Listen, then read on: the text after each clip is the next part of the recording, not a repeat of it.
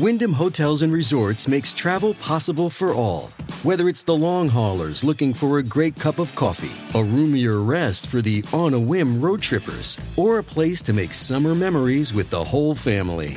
No matter who you are, where you're going, or why, with 24 trusted brands to choose from like La Quinta, Days Inn, and Super 8, your Wyndham is waiting. Get the lowest price at wyndhamhotels.com. Restrictions apply. Visit website for more details.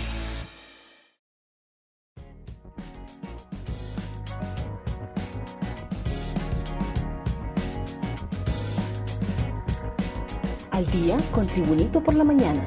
A continuación, la actualidad informativa nacional e internacional este 5 de julio del 2023. Transportistas denuncian la aparición de cuatro grupos de extorsionadores. Dirigentes del rubro del transporte denunciaron ayer la aparición de cuatro nuevos grupos delincuenciales dedicados al ilícito de la extorsión. Desgraciadamente, esta situación, lejos de mejorar, está empeorando al grado que estamos pagando más extorsión que antes, denunció el dirigente del transporte Gerardo Aguilar.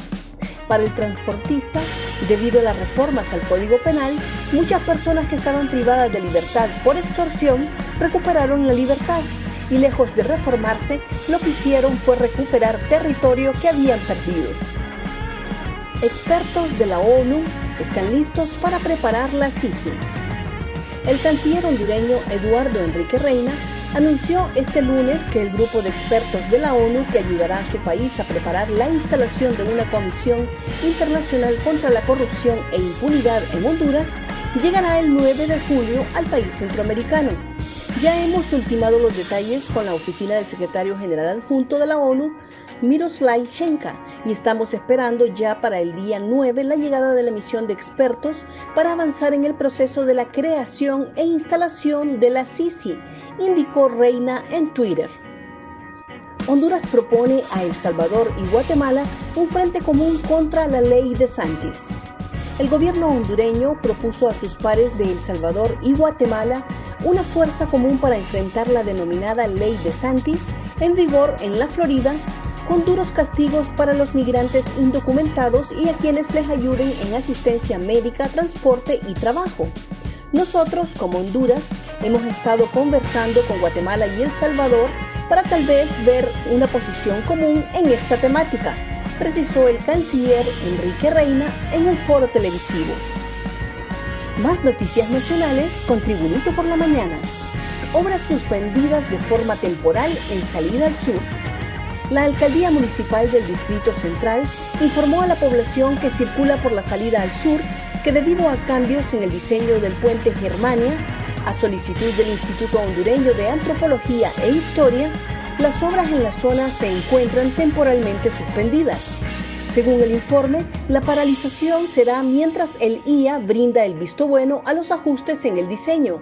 Una vez aprobados los cambios en la obra, las labores de parte de la alcaldía se retomarán de manera inmediata. Sexy oficial de policía luchará por la corona Miss Honduras Universo 2023.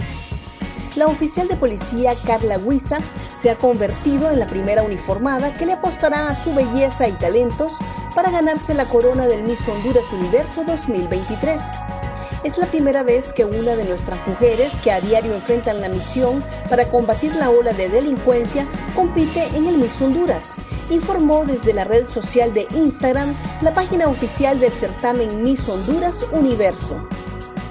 Bancada del Partido Nacional no apoyará a ningún candidato de libre para fiscal general la bancada del Partido Nacional no apoyará a ningún candidato de libre para fiscal general que sea activista o que pregone la ideología del Partido Libertad y Refundación Libre, anunció el diputado nacionalista Antonio Rivera Callejas.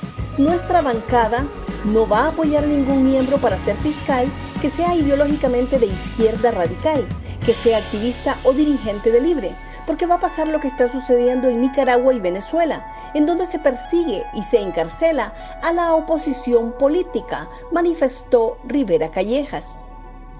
Pareja en moto perece arrollada por una avioneta. De forma inaudita, una pareja que se transportaba en una motocicleta murió atropellada por una avioneta cuando aterrizaba en la pista de Puerto Lempira, gracias a Dios, en la Mosquitia. Los fallecidos fueron identificados como Eric Hylock y de pasajera la señora Marisela Dandy Osorio. El insólito accidente ocurrió ayer al mediodía. La versión preliminar del cuerpo de bomberos indica que los ahora fallecidos transitaban a bordo de su medio de transporte de dos ruedas cuando fueron arrollados por la pequeña aeronave Cessna 206 matrícula HR NCH. Gracias por tu atención. Tribunito por la Mañana te invita a estar atento a su próximo boletín informativo.